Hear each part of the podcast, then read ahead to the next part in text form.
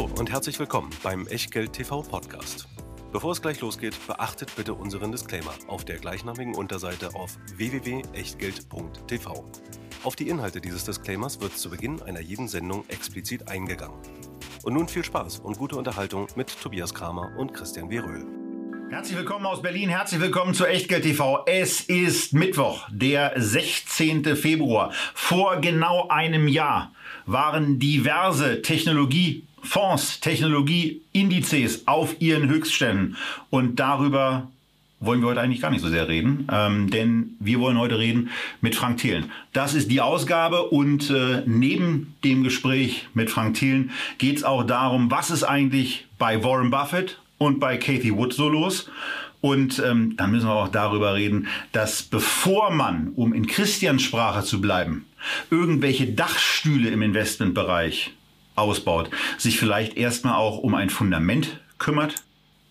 Da haben wir zwei ETF-Produkte auf Wiedervorlage für euch vorbereitet. Und das alles erwartet euch in den nächsten etwa 75 Minuten bei Echtgeld TV. Genauso wie natürlich auch heute wieder unser Kumpel Disclaimer. Mit dem üblichen Hinweis, dass alles, was wir hier machen, eben keine Anlageberatung, keine Rechtsberatung, keine Steuerberatung, keine Aufforderung zum Kauf oder Verkauf von Wertpapieren ist. Wir tun hier Meinungen kund und tauschen uns aus mit unserem Gast Frank Thelen. Was ihr aus diesen Informationen macht oder eben nicht, das ist ganz allein euer Ding und damit auch euer Risiko. Weder Frank Thelen noch wir können dafür irgendeine Haftung übernehmen, genauso wenig wie eine Gewähr für Richtigkeit, Vollständigkeit und Aktualität der Unterlagen, die es auch zu dieser Sendung wieder in der Echtgeld TV Lounge gibt. Und natürlich ebenso der Hinweis auf unseren Hauptsponsor und Depotpartner, der wieder mit dabei ist, der Scalable Broker mit den beiden Depottypen Free Broker 0,99 pro Order oder für das, wofür wir uns entschieden haben, der Prime Broker 2,99 im Monat im 12-Monats-Abo und dann unbegrenzt handeln, investieren, besparen über 6000 Aktien, über 1900 ETFs und dazu noch aktiv gemanagte Fonds und gegen Zusatzkosten die Option über Xetra zu handeln. Macht euch schlau beispielsweise beim Link unterhalb dieses Videos. Aber jetzt direkt rein in das Gespräch mit Frank Thelen. Ja, und da sind wir jetzt, zu dritt so wie ich es mir gewünscht habe, so wie Christian und ich auch in der Vorbesprechung gesagt haben, so wollen wir es haben, gemeinsam mit Frank Thelen. Und die ganze Geschichte ging eben so los, dass ich vor zwei Wochen in etwa einen Tweet-Volley genommen habe, der recht konstruktive Fragen beinhaltet hat, wie ich meinte, und die Frank mal weitergeleitet habe, weil es da so einen kleinen Hessel gibt äh, zwischen zwei Twitter-Kameraden, die nicht so richtig kameradschaftlich miteinander verbunden waren. Ähm, und dann ist es eben so gewesen, dass es sehr, sehr unkompliziert ablief. Ich kann gar nichts anderes sagen. Frank hat sich gemeldet, hat gesagt, er ist gerne dabei. Ich habe gesagt, na gut, dann äh, machen wir mal einen Terminvorschlag. Einen Terminvorschlag haben wir gemacht. Der wurde angenommen. Heute ist dann also der 16. Februar im Jahr 2022 und dann ist er hier. Herzlich willkommen bei Echtgeld TV, Frank Thelen. Vielen Dank, äh, dass ich bei euch sein darf, denn ich schaue eure Sendung, eure Show gerne und von daher vielen Dank, dass ich äh, bei euch sein darf. Den Teil schneiden wir sofort separat raus und ähm, nehmen, dann, nehmen, dann eben auch, nehmen dann eben auch wirklich Anlauf und gehen sofort rein. Frank, schön, dass du da bist. Wir wollen sofort äh, reingehen in die Investment Cases. Einer dieser angesprochenen Investment Cases war Ginkgo Biosciences. Ja, das muss man ein bisschen aufpassen, wie man das richtig schreibt. Ne? Eben nicht Ginkgo, sondern Ginkgo. Ähm, Kürzel DNA, da sehen wir auch schon, äh, um was es da geht. Eine Firma, die sich mit synthetischen Zellen beschäftigt, über ein Spec an die Börse kam, im Hoch bei 12 war im September. Nun, na, wie vieles, was mit äh, Spec kam, irgendwo bei 45 ist. Und diese Firma hast du in deinem Podcast äh, Gastauftritt bei ähm, Alles auf Aktien auch erwähnt. Ähm, die könne viele hundert Milliarden wert sein, war damals äh, deine Aussage. Ähm, jetzt stehen die aktuell bei 100 Millionen Umsatz und 100 äh, Millionen Verlust. Und wenn man so ein bisschen in die Planung und in die Analystenreports schaut, dann steht da, naja, die könnten 2025 schon eine Milliarde Dollar Umsatz machen. Aber trotzdem, also selbst da fehlt ja noch einiges einiges zur Basis bis zu vielen hundert Milliarden. Ähm, warum glaubst du, dass wir hier wirklich eine Chance auf einen äh, ja quasi Hundred Bagger haben? Ja. Also erstmal haben wir das, also ob die viele hundert Milliarden wert wird, äh, das, das werden wir sehen. Es geht mir erstmal darum, von der heutigen Bewertung aus, ähm, ist das Unternehmen nach, nach unserer Analyse ähm, unterbewertet. Warum? Es ist genau das Problem. Es ist ein frühes äh, Technologie, kann man fast noch Start-up nennen. Und was machen die eigentlich? Die programmieren äh, Zellen, also äh, Gene Editing. Und ähm, die, die finden damit neue Wege, um, um chemische und biologische Produkte zu entwickeln. Und die haben eine, eine Besonderheit, denn die haben eine Kombination aus Hardware, Robotern und Software, also großen Daten entwickelt, womit sie mit Partnern zusammen komplett neue Produkte entwickeln. Dafür bekommen sie, das sieht man heute, äh, eine Projektgebühr, wenn ich das mal so nennen darf. Das Spannende ist aber, dass äh, in den allermeisten Fällen Joint Ventures gegründet werden, wo sie dann Shareholder sind und ähm, oftmals auch in sehr großem Umfang. Das heißt, wenn also aus äh, diesem Research zum Beispiel die, die nächste starke Kopfschmerztablette oder äh, die Lackierung, äh, die nicht mehr abblättert oder andere Dinge, alles das, was sie mit ihrer mit ihrer Technologie entwickeln können, also wirklich fundamental neue neue Produkte, neue Rohstoffe, ähm, dann wird der Umsatz ja ganz enorm werden. Aber ja, es ist jetzt ein, ein, eine frühe Phase. Wir haben uns das Unternehmen angesehen. Wir glauben an das Management, an die Technologie. Dann gab es auch einen Short Report, nachdem wir investiert haben. Aber äh, glücklicherweise haben wir hier Chemiker und Biologen im Team. Wir haben dazu eine klare Meinung. Ähm, wird die Aktie, wann und wie wird die Aktie sich entwickeln, wie wir uns das wünschen? Das kann auch noch dauern. Das kann auch in den nächsten drei, vier Wochen passieren. Also unwahrscheinlich, weil dann auf einmal ein Kassenschlager schon gefunden wird. Es ist eine Aktie, äh, aber auch nicht, auch nicht total verrückt. Also es könnte schon passieren, weil in dem Moment, wo Ginkgo Bioworks zeigt, dass da einfach große Produkte mit gefunden werden in großen Märkten und sie dann mit einem sehr, sehr klaren Beteiligung dabei sind, ähm, dann wird sich das Ganze entwickeln. Wir glauben, ähm, es ist ein Spinning Wheel, was sich entwickelt, immer mehr Daten, immer bessere Roboter und deswegen äh, haben wir da ja, große Hoffnung auf dieses Unternehmen. Das heißt, um da nochmal zurückzukommen auf diese äh, vielen hundert Milliarden, für die müssen ja auch Umsätze da sein, beziehungsweise noch besser dann äh, Erträge. Ähm, und wenn ich dich richtig verstehe, soll das gar nicht daraus kommen, dass die jetzt die bahnbrechende Entdeckung machen, die eine, die man dann äh, so häufig äh, lizenzieren kann, dass sich das lohnt und dass wir da wirklich äh, dann ein Unternehmen äh, haben wie Tesla, kommen wir gleich nochmal zu, sondern dass es eher das Geschäftsmodell ist, dass du sagst, das, was die als Grundanwendung haben, kann man so viel lizenzieren, dass dann ganz, ganz viele Spin-offs sind und äh, dann sind die am Ende an, was weiß ich, 40 Unternehmen mit beteiligt, die allesamt Riesennummern sind. Es sind ja heute schon, schon über 100 äh, Produkte, an denen die, äh, an denen die da bearbeiten. Nein, nein, und da werden äh, wahrscheinlich 95 Prozent, also ich will jetzt dem Unternehmen nicht zu nahe treten, aber äh, es könnten auch 95 Prozent Failures Failures dabei sein. Das kann ich dir einfach nicht sagen. Was ist das Problem? Das Problem ist, ähm, ich bin Bayer, ich äh, bin irgendwie ein Lackhersteller, ähm, ich baue irgendwie äh, äh, Food-Produkte und auf einmal muss ich äh, vegane Alternativen bauen oder all diese ganzen Probleme, die wir jeden Tag haben. Dann brauche ich einen Partner, so wie ich heute AWS für meine Computing Power brauche, mit dem ich dass in, in, sehr schneller Zeit genau diesen Stoff, den ich brauche, mit diesen, mit diesen Eigen, Eigenschaften durch die Programmierung von, von Zellen, also Geneditierung, hinbekomme. Unsere Einschätzung ist, aktuell ist dieses Unternehmen weltweit führend. Das heißt, die Kombination aus den Robotern, den immer mehr Daten und dieser proprietären Software gibt die Chance, dass das gemeinsam dann mit dem Kunden gefunden wird, die ist am allerhöchsten. Und deswegen sieht man schon jetzt, dass die starkes Wachstum haben im Kundenbereich, halt eben noch nicht im Umsatz, weil der, der ist Umsatz, aber ähm, der wird ja erst dann kommen, wenn da, wenn da solche Schlager gefunden wird. Aber ganz ehrlich, wenn die drei, vier von denen finden, also die richtig, richtig groß werden, ähm, dann ist das, äh, ist das schon ausreichend. Aber wahrscheinlich werden sie sogar Hunderte finden, aber es mag auch sein, dass, dass viele, viele Hunderte nicht funktionieren. Und das ist, glaube ich, auch nochmal, was, was glaube ich auch gut zu unserem 10x DNA-Fonds passt. Das ist eine andere Herangehensweise, als jetzt ein Flossbach oder ein Jens Erhard machen würde, was total fein ist. Und damit muss man auch genau bei uns leben. Wir veröffentlichen das Research alles auf unserer Website 10xdna.com, kostenfrei. Auch da gibt es eine umfangreiche Erklärung zu dem Unternehmen und warum wir investiert haben. Ja, und äh, das ist eine Stelle, wo wir auch einfach aus unserer Perspektive aus der Vorbereitung sagen können, dass das, was auf eurer Website geboten wird, äh, schon etwas ist, was outstanding ist. Es wird wahnsinnig viel bereitgestellt, es werden Investment-Thesen bereitgestellt, die ja, durchaus ausufern sind.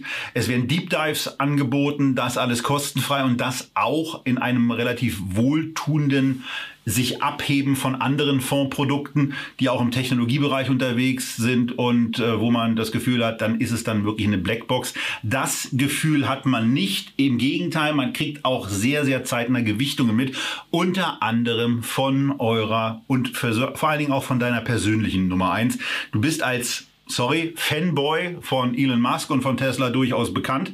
Und ähm, die Nummer eins im Fonds mit 11% Gewichtung ist die Tesla-Aktie. Und ja, okay. Sie wird gerne auch in einer gewissen äh, Religionsartigkeit verehrt oder auch gehasst. Ähm, dennoch gibt es natürlich sehr, sehr viele Fragen aufgrund auch der sehr, sehr hohen Bewertung, äh, auf die ich jetzt gar nicht so großartig eingehen will. Aber es gibt hoch? eben ein. Aber okay, das diskutieren wir noch.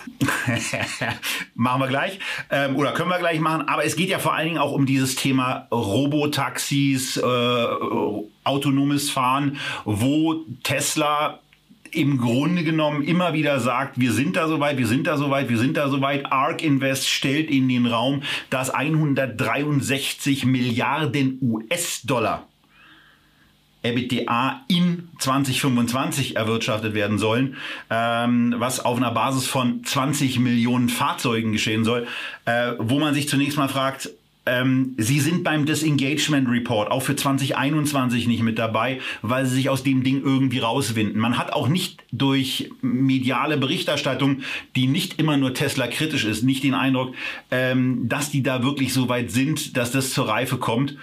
Sie haben verschiedene Verschiebungen ähm, und da fragt man sich schon, Warum ist die so hoch gewichtet? Und vor allen Dingen natürlich, wie klärst du, wie, wie gehst du an dieses Ding der, des autonomen Fahrens ran? Äh, mir ist hier wichtig erstmal zu unterscheiden. Ja, ich äh, bin ein absoluter äh, ja, Fan, kann man sagen, von, von Elon Musk als Person. Persönlich äh, durfte ihn auch schon persönlich erleben. Ähm, absolut und auch das, was er baut. Also das ist so. Und da muss ich aber jetzt trennen, weil auf der anderen Seite verwalte ich ja jetzt Geld von unseren Anlegern, natürlich auch viel, sehr viel Geld von mir, zweistelliger Millionenbetrag im Fonds. Aber ähm, trotzdem, am Ende des Tages ist die Verantwortung für die anderen Anleger viel größer. Und da muss man trennen. Also, deswegen haben wir auch unser Tesla-Papier auch auf der Website veröffentlicht. Was die Idee? Das will ich auch nochmal sagen. Tesla ist über wenige Jahre zum profitabelsten Autobauer der Welt geworden. Zum profitabelsten Autobauer der Welt und das, obwohl sie die neue Version noch gar nicht veröffentlicht haben. Denn es gibt Giga Berlin und, und Giga Texas, die wir auch sehr gut kennen. Das ist eine völlig andere Dimension an Produktivität und auch an Qualität Produkt, was da rauskommt. Das heißt, die Zahlen, die jetzt gerade die Börse feiert, was ja auch ein toller, toller Erfolg war, das ist auf einer komplett alten Produktion passiert. Also man kann sich schwer ausmalen, was passieren wird, wenn die neue Generation, die übrigens hier um die Ecke entwickelt wird, nämlich in der Eifel, in Prüm, wenn das Ganze dann mal rangeht, dann werden wir nochmal völlig andere Zahlen sehen. Jetzt gerne über ähm, FSD sprechen, was aber für mich gar nicht notwendig ist, als dass die Aktie selbst heute noch attraktiv bewertet wäre. Sie wäre auch für mich attraktiv ohne FSD bewertet. Aber das ist nochmal ein anderes Thema. Ähm, also Fully Self-Driving. Wir schauen uns das, ich habe ja zwei, zwei Jobs. Das eine ist, wir machen Seed, also Frühphaseninvestitionen in äh, Technologieunternehmen in Europa. Ähm, und dann auf der anderen Seite haben wir, haben wir einen Aktienfonds.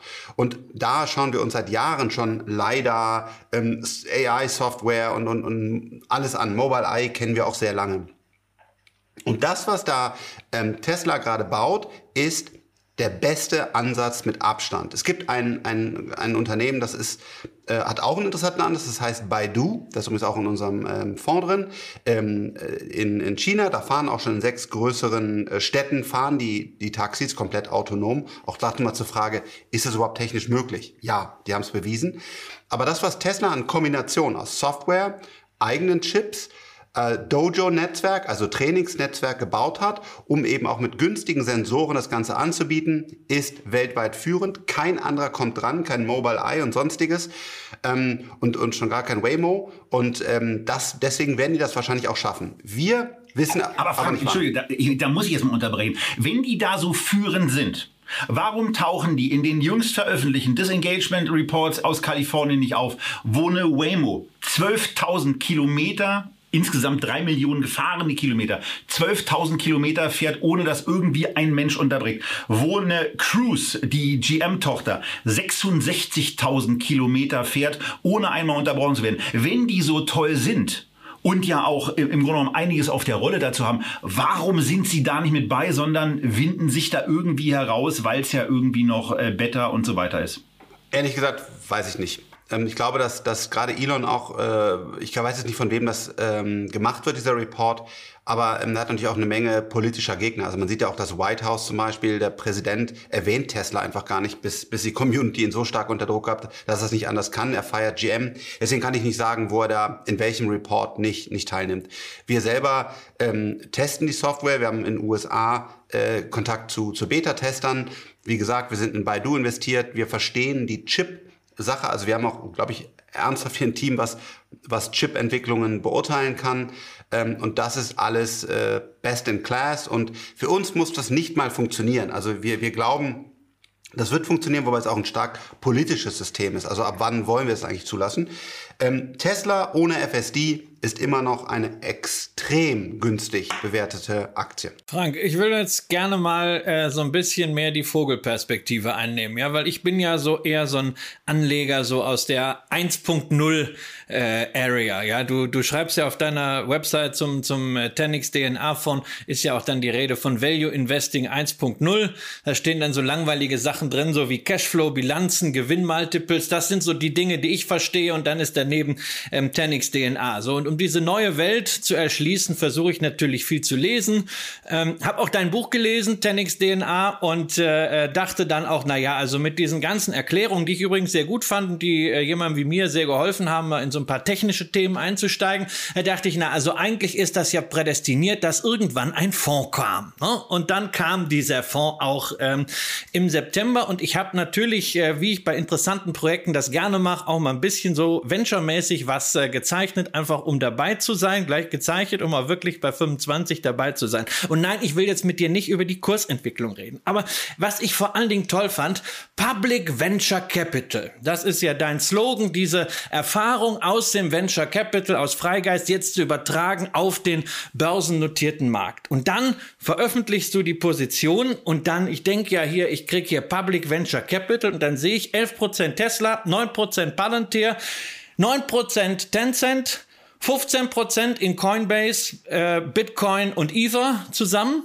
Und 5% in Alibaba. Ne? Das sind also jetzt mal so sechs Positionen, nicht sechs Firmen, sondern sechs Positionen mit insgesamt 50%. Und das ist alles. Das mögen spannende Unternehmen sein, das hast du uns gerade bei Tesla erklärt. Ich denke, du wirst zu allen anderen auch noch äh, einen entsprechenden äh, Investment Case vorlegen, äh, beziehungsweise vieles ist ja auch schon auf der Website. Aber warum diese Dickschiffe? Das hat ja, ist ja nur kein Venture Capital. Das sind extrem etablierte Unternehmen, Unternehmen, die auch rauf und runter stehen in den Foren.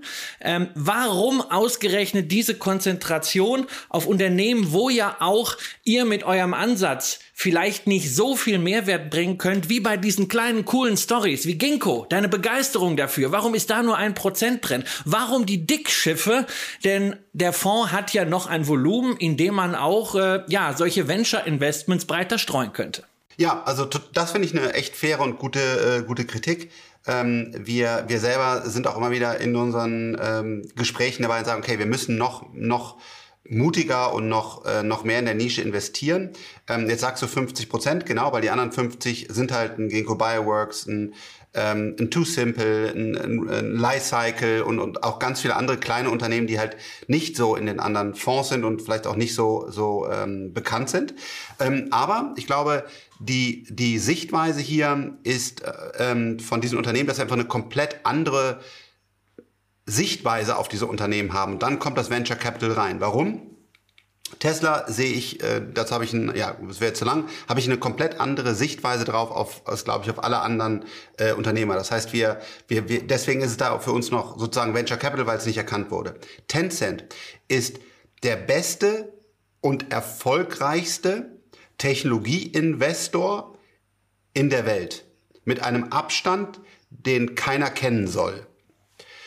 Diese aber dass sie die, sorry, sorry, dass sie die Besten sind, dafür muss ich jetzt ehrlich zugeben, also das weiß ja sogar ich. Ne? Also ist die einzige chinesische Aktie, äh, die ich mir, die ich mir noch leiste, äh, einzeln im Portfolio, ähm, eben auf, weil sie überall ihre äh, ihre Finger drin haben. Ja, aber die habe ich ja jetzt auch im, im ETF, die habe ich ja in ganz vielen Basissachen. Ja, ähm, ja warum aber, hier dann gleich sorry, 9%? Nein, nein, nein, halt, das ist ja die Kombination und dafür zahlst du ja nachher auch hoffentlich unser Team, woran ich und auch kein anderer hier irgendwas verdient, sondern wir zahlen einfach nur das Team aus den Gebühren.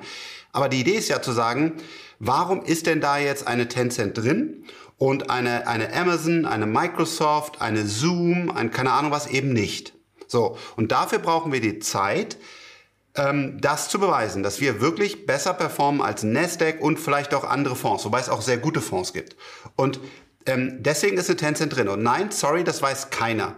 Und auch du leider nicht wir haben da Einsichten und wir haben zwei Native Speaker hier, die sich damit genau auseinandersetzen, wo und wie investiert gerade Tencent. Zum Beispiel haben die gerade in Fusionsenergie investiert, wofür ich ja auch hier in Deutschland oft kritisiert werde. Also die haben wirklich, ähm, die haben allein in Krebstherapie, also wenn, wenn ich glaube, das Universum von Tencent kennen wenige so gut zumindest in Europa wie wir. Äh, deswegen ist es da drin. Eine Tesla haben wir eine komplett andere Meinung zu als, als andere. Was war das nächste? Genau, Ethereum, super gut. Ethereum zum Beispiel wir kennen diese Plattform sehr gut. Wir haben eigene proprietäre Software entwickelt, die ähm, die Entwicklung dazu beobachtet und wir haben äh, ganz klar Preistreiber für den äh, Ether, also die Währung, die auf der Plattform läuft. Und ähm, soweit wir in der Szene mit anderen uns austauschen und wir wirklich mit vielen Kryptoinvestoren, ähm, muss ich sagen, sind wir da aktuell unique. Also diese, diese Sichtweisen, die wir dann schildern, da sagen andere, oh, so habe ich das noch nicht gesehen. Das heißt, wir haben eine relativ klare Meinung zu der Preisentwicklung von den von einzelnen Dingern. Bitcoin zum Beispiel. Ähm, wer hat wirklich verstanden, wo der, wo der Wert darin ist, wie viele lateinamerikanische Länder diese Währung jetzt als Währung einführen werden, was, welcher Movement wird das in, in den Bitcoin-Preis machen und so weiter. Ähm, ich glaube, ja, die Werte, wenn man, wenn man draufkaut, aber es gibt ja auch hundert andere Werte, die ich ja gerade, Amazon, äh, Zoom und keine Ahnung was alles, die alle sagen, ja, was soll das jetzt? Das heißt, wir müssen jetzt zeigen, A, dass wir noch mehr nischige Titel aufnehmen. Danke für die Kritik, d'accord müssen wir tun. Aber B müssen wir auch zeigen, dass die größeren, die wir drin haben, sich wirklich anders entwickeln als eine Amazon und eine Microsoft. Genau, und dass da dann wirklich diese, ähm, diese besonderen Chancen äh, äh drin liegen und dass dann man irgendwann auch diese, diese 10x DNA ähm, finden kann. Jetzt ist ja auch ein Unterschied zum Venture Capital, dass man beim Venture Capital irgendwie, äh, glaube ich, ein bisschen entspannter ist. Ja, wenn das Unternehmen einmal wieder äh, durchfinanziert ist, dann weiß man, okay, Bewertung ist hier, Liquidität ist da und dann geht's um die operativen Milestones. Ähm, an der Börse wird jeden Tag neu bewertet, teilweise völlig unabhängig von operativen Milestones uns. Da spielt dann irgendwie rein, äh, was in der Ukraine los ist äh, ähm, oder irgendwelche Inflationsthemen, was jetzt im, im äh, Venture Capital für dich ja auch in der Historie nicht so wichtig ist, weil du guckst ja nur dann auf das, äh, auf das Unternehmen ansonsten erstmal. Wie gehst du denn mit ähm, jetzt in dieser neuen Konstellation mit diesen Schwankungen an der, ähm, an der Börse um? Weil du entwickelst ja Investment Cases, die sind wahnsinnig langfristig. Ähm, sagst du einfach, okay, also ich sorge jetzt dafür, ich habe immer 11 Prozent äh, Tesla im Fonds, also 10 Prozent ist ja dann irgendwann die Grenze, wenn die Startup-Phase ähm, vorbei ist und das halte ich. Oder sagst du jetzt zum Beispiel auch mal bei einer Ginkgo, wenn du da ein bisschen aufgestockt hast und die geht nächste Woche 30 Prozent, nehmt ihr das dann mit? Ähm, sprich, spielt ihr aktiv diese Schwankungen? Wollt ihr die Fonds-Performance optimieren? Ähm, seid also letztendlich irgendwie Börsenhändler oder sagt ihr entspannt, hey, wir haben langfristige Investment Cases und dass die zwischenzeitlich 50 Prozent mal unter Wasser gehen können, das ist uns völlig egal. Wie ist da eure Position? Sehr, ah, auch sehr spannendes, wichtiges oder schwieriges Thema. Im Grunde genommen jetzt meine Traumwelt ist genau, was du gerade gesagt hast. Wir schauen die Unternehmen an, die wir haben wollen, dann, dann zeichnen wir die und im Grunde genommen äh, lassen wir die liegen und, und schauen einfach nur, gibt es noch andere, die wir aufnehmen wollen oder, oder tauschen mal ganz langsam. Wir haben jetzt zum Beispiel in einem unserer Unternehmen eine unschöne Situation im Management, die man so nicht absehen konnte. Aber so, dann will man das vielleicht reduzieren oder ganz rausnehmen. Aber im Grunde genommen genau das. Du willst die einfach liegen lassen. Jetzt hat uns die Volatilität, muss ich auch offen sagen, überrascht. Das wirklich äh, natürlich ähm, in dem Fall jetzt nach unten ähm, das so, so intensiv äh, gespielt wird. Und jetzt haben wir uns schon überlegt, wo verschieben wir und haben auch einige Chancen genutzt. Ich will ein anderes Beispiel nennen. Oscar. Oscar Healthcare kommt eigentlich aus unserer Industrie, also kommt aus der Venture Capital Szene. Das hat äh, Thrive, die auch bei uns bei Wunderlist und bei anderen Unternehmen mit uns investiert haben, wirklich ein herausragender äh, VC, hat das Unternehmen mit aufgebaut, ist einer der größten Shareholder und da erkennen wir auch die ganze Story. Ich glaube, der, der Klaus Hommels ist mit Lakestar investiert und natürlich, man sieht und hört, welche Bewertungen wurden da im Private Market gezahlt. Und auf einmal ist das Unternehmen irgendwie an der Börse 80 Prozent weniger wert, als es irgendwie im, äh, im, im, bei uns unter den coolen, coolen Leuten, die so smart sind, äh, gehandelt wurde. Und das war für uns auch schon eine totale Überraschung, wo wir gesagt haben, wow, im Grunde genommen kann ja jetzt jeder, mein Vater, zur Volksbank und Sparkasse gehen und mit 80% Discount etwas kaufen, wo vorher die Top-VCs aus Europa und auch einer aus New York äh, investiert haben. Jetzt natürlich das Problem, viele Specs sind ja runtergekommen äh, und deswegen greift er dann vielleicht auch in einen falsches. Also die Frage ist noch, wo ist das Wissen? Aber was ich erstmal gelernt habe, diese Schwankung, ja, wir müssen da leider aktiver traden. Eigentlich wollen wir das nicht. Das zweite ist, ähm, die, die Diskonnektivität zwischen dem Private Market und dem Public Market ist einfach nur verrückt. Weil wir machen ja im Private Market gerade sehr viele Deals und sehr große Deals. Und dann sehen wir zum Beispiel in HubSpot, äh, und wir haben ja Central und Pitch und andere Software-Service-Unternehmen, die werden im Private Market noch at Top Premiums gehandelt, wohingegen auf der anderen Seite auf der Börse auf einmal ein Upstart und HubSpot runtergehauen wird. Also eigentlich äh, muss ich sagen, ist es gerade attraktiver gefühlt, im Public Market zu investieren, als Venture Capital Deals zu machen, egal wie gut du vernetzt bist und wie viel Erfahrung du hast. Und das ist schon eine verrückte äh, Situation und das, das werden wir weiter ausnutzen und ähm, gerade das, was ich an Liquidität habe, habe ich auch wirklich alles äh, in den Markt geschoben, weil das ist für mich ein Sell-off, der ist nicht mehr rational ähm, erklärbar. Das heißt also, du gehst davon aus, die smarten Geister sind die, die in der Venture Capital Szene und in den Venture Capital Runden äh, die großen Tickets machen und äh, die Börse ist einfach zu dumm, um das Potenzial zu sehen. Könnt, könnte es nicht auch irgendwie sein, ähm, dass man sich in der Venture Capital Szene, wo ja viele Joint Deals machen, ähm, dass man einfach gemeinsam die Bewertungen oben hält, äh, ähm, damit man nicht am Ende seinen, seinen Kunden sagen muss, hey, also in, de, in dem Fonds, wo wir jetzt äh, 25% Rendite PA gemacht haben in den letzten vier Jahren, ist jetzt einfach mal äh, ein Downwriting angesagt. So, also ich frage mich das immer, auch wenn ich so Softbank oder sowas denke. Ja, also, also es mag, es mag natürlich auch äh, äh absolut VCs geben, die ähm, ja, äh, die, die eben sich selber genau immer einfach nur schön rechnen und hochrechnen und da wird sicherlich auch viel äh, ganz böse sagen, ja, Schneeballsystem gemacht. Das, das gibt's da sicherlich. Ähm, wir sind jetzt seit, boah, seit über 20 Jahren drin und haben sehr gute Returns äh, generiert, äh, weil wir eben ähm, einfach analysieren. Und so ein Oscar zum Beispiel kann ich einfach sagen, die haben ein super Produkt. Guck dir das Wachstum an. Das ist wirklich out of this world. Und dann gibt's ja diese Frage ähm, äh, Medical Loss Ratio, also wie viel ähm, können die da wirklich Gewinn mitmachen. Auch das hat sich super entwickelt. Und ähm, ja, es mag auch äh, das in der VC-Szene geben, aber die VCs, die dort zum Beispiel investiert sind, die halte, die halte ich für wirklich klug. So, das heißt aber nicht, wer hat recht, der Private Market oder der Public Market, ja? Wir werden es sehen, aber ähm, aktuell muss ich sagen, gibt es Abverkäufe. Ein letztes Beispiel, Baidu. Wenn du bei Baidu ähm, das, das R&D-Budget abziehst, und die haben ja so ein Search-Business, was so mehr oder weniger, vielleicht sogar ein bisschen runtergeht langsam, aber das haben sie noch für die nächsten Jahre. Dann traden die auf fünfmal Gewinn. Und das ist einer der führenden Cloud, schneller wachsend als Tencent, Cloud-Service-Anbieter mit einer echt guten Soft- und Hardware. Führend AI, Self-Driving für uns neben Tesla der beste Player in der Welt. Machen sie natürlich noch keinen Umsatz mit. Und das Unternehmen tradet wie eine Zahnarztpraxis. Das ist schon verrückt. Aber let's see. Also wir werden es einfach in den nächsten äh, Monaten sehen, wer recht behält. Und es ist auch kein Aufruf, unseren oder andere Fonds zu kaufen.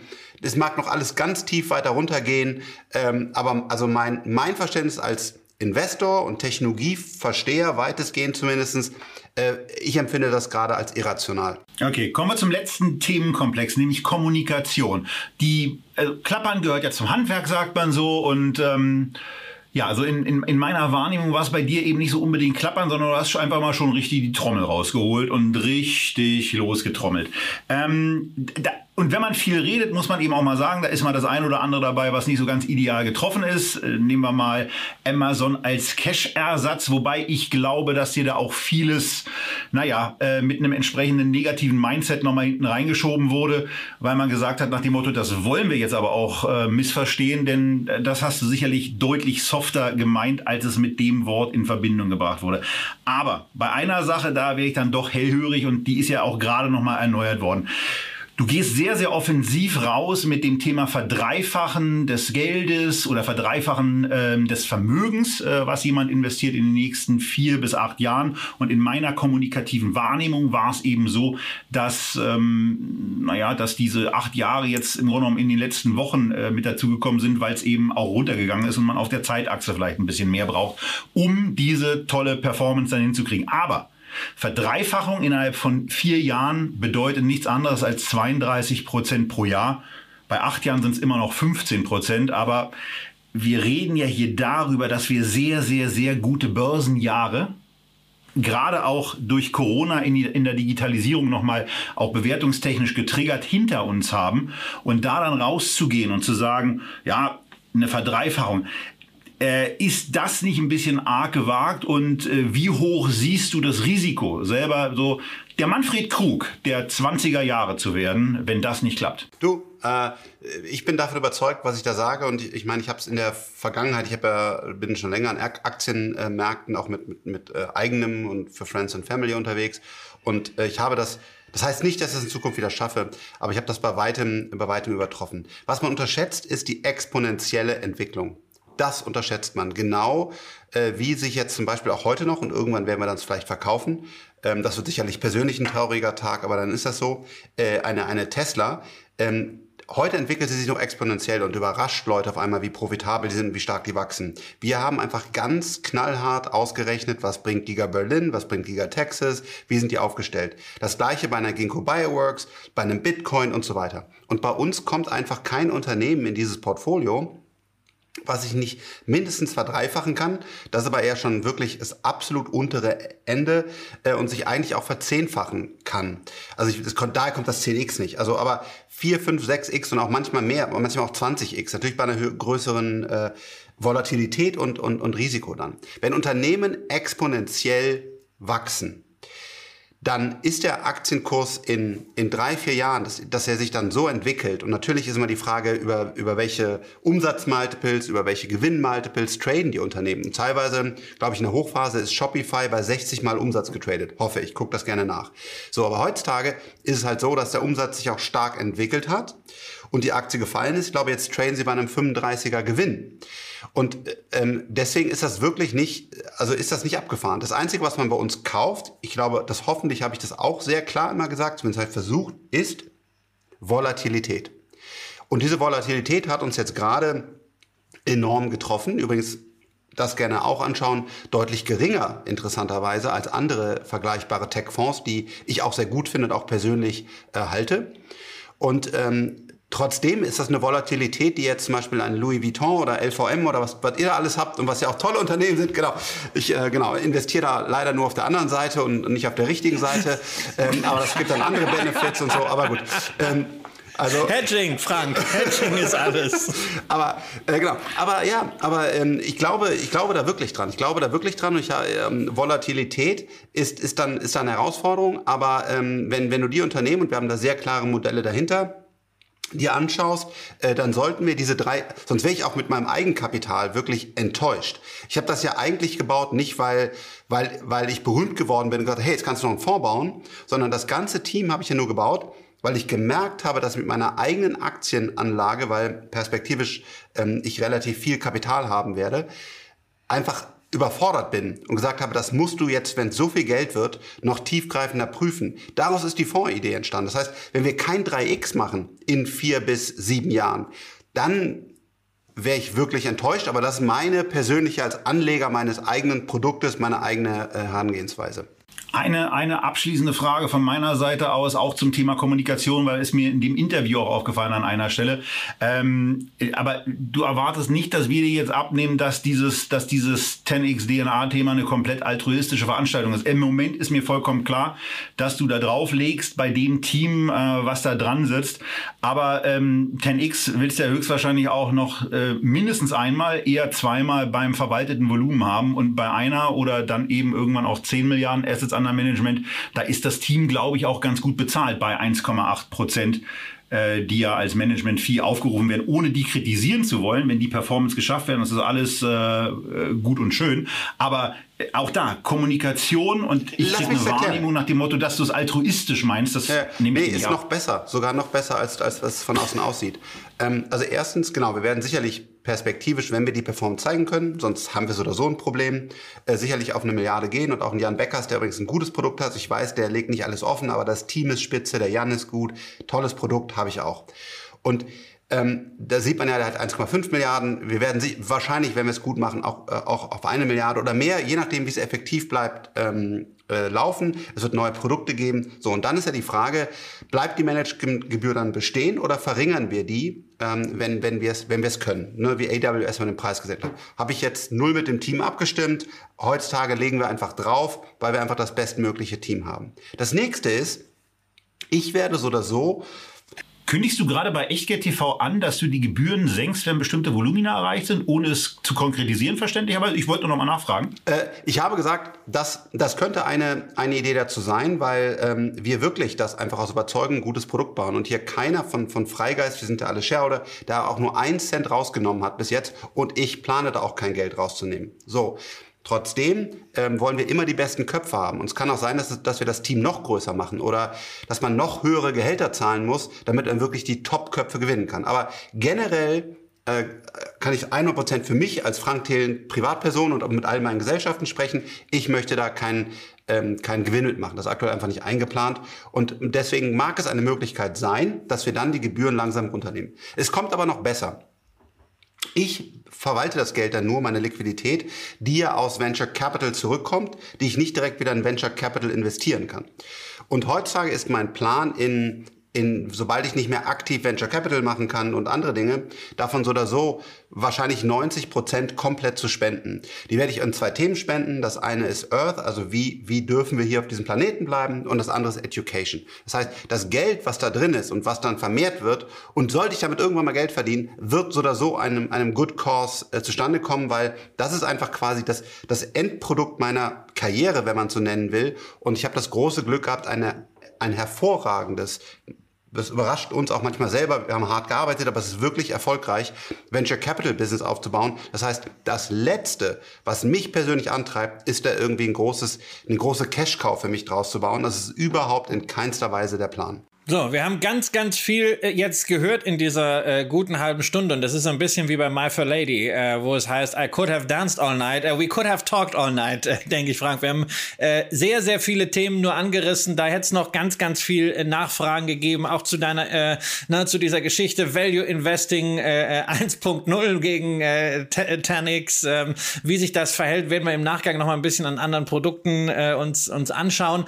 Äh, für den Moment, äh, großartig, dass du da warst. Wir triggern ja öfters mal äh, Prominente an über äh, Twitter, ob sie nicht Lust haben, äh, die Position, die sie so vertreten, auch mal bei uns in der Sendung äh, mit der einen oder anderen Frage äh, zu vertreten. Und äh, Johannes Vogel, äh, inzwischen stellvertretender Bundesvorsitzender der FDP, hat das mit der Aktienrente gemacht. Du bist äh, auch über Twitter äh, zu uns gekommen. Ich habe ja die Hoffnung, dass auch andere, wie das Deutsche Aktieninstitut, wie die Leute aus dem Justizministerium, Ministerium um Marco Buschmann, die den Gesetzentwurf äh, zur Hauptversammlung gemacht haben Christian Lindner beispielsweise, den haben wir noch nicht, glaube ich, aktiv angetriggert. Ähm, werden wir aber auch das sicherlich stimmt. mal ein äh, Thema finden.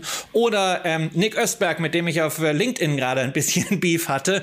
Ähm, auf jeden Fall, das, das zeigt Mut. Ähm, wir müssen nicht immer einer Meinung sein, sonst würden sich Börsenkurse nicht bewegen. Aber wir sollten qualifiziert mit Respekt voreinander diskutieren. Ich denke, das haben wir getan. Schön, dass du da warst. Weiterhin das, was ich auch zum Start deines Fonds in der Berliner Zeitung geschrieben habe, wie man das jedem jedem Unternehmer wünscht. Viel Erfolg für alle Stakeholder und das schließt natürlich die Anleger mit ein. Vielen, vielen Dank, dass ich bei euch sein durfte und viel Erfolg, äh, noch andere Köpfe auf Twitter zu äh, triggern. Ciao, ciao.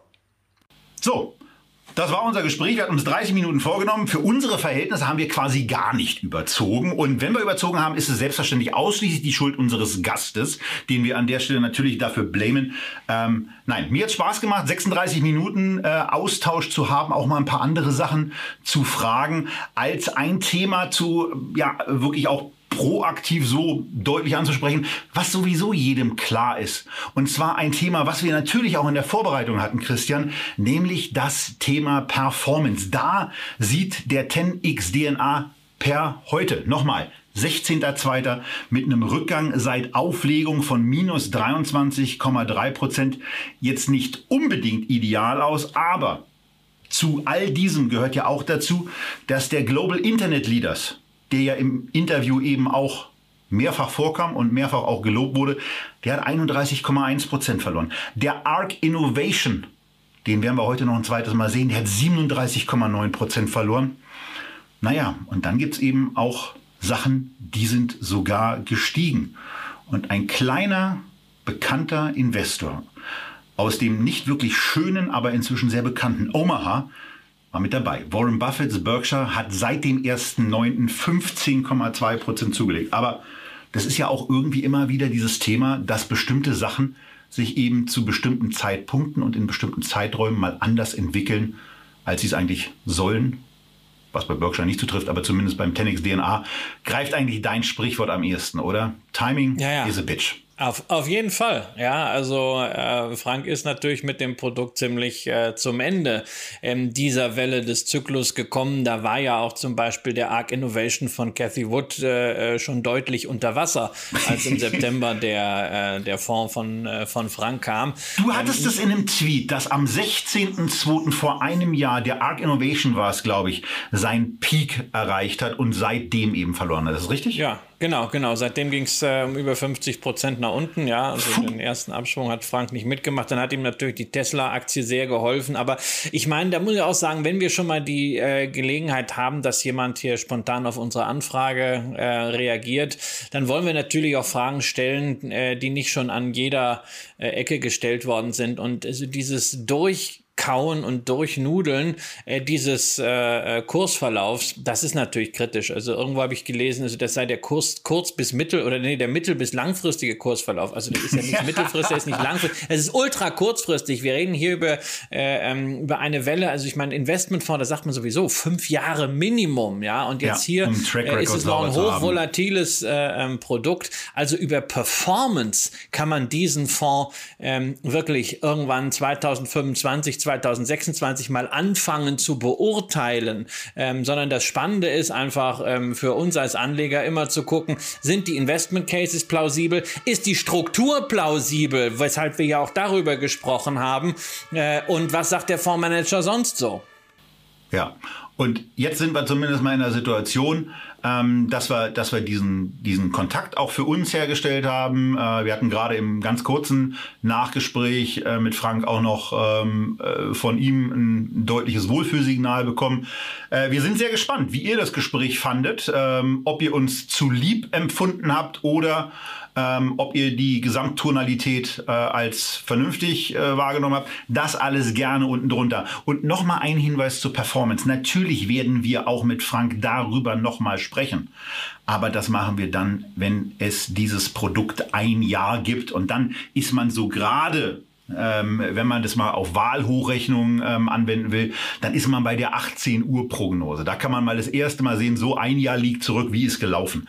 Aber so einigermaßen belastbar wird es dann eben erst zu den späteren Jahrestagen und ähm, auch einen ernsthaften Vergleich kann man eben erst nach drei, aber eher nach fünf Jahren ziehen.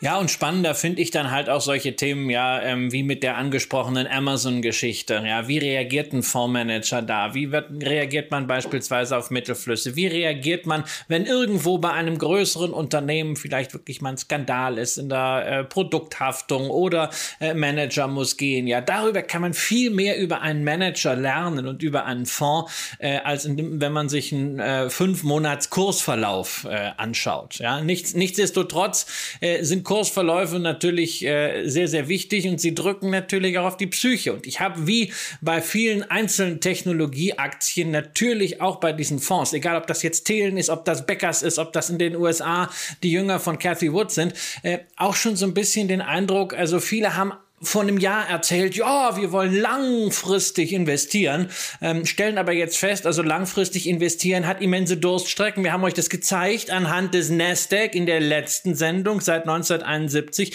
Die Durststrecken sind da ähm, und jetzt merkt man, naja, eigentlich wollte man doch gar nicht so langfristig investieren.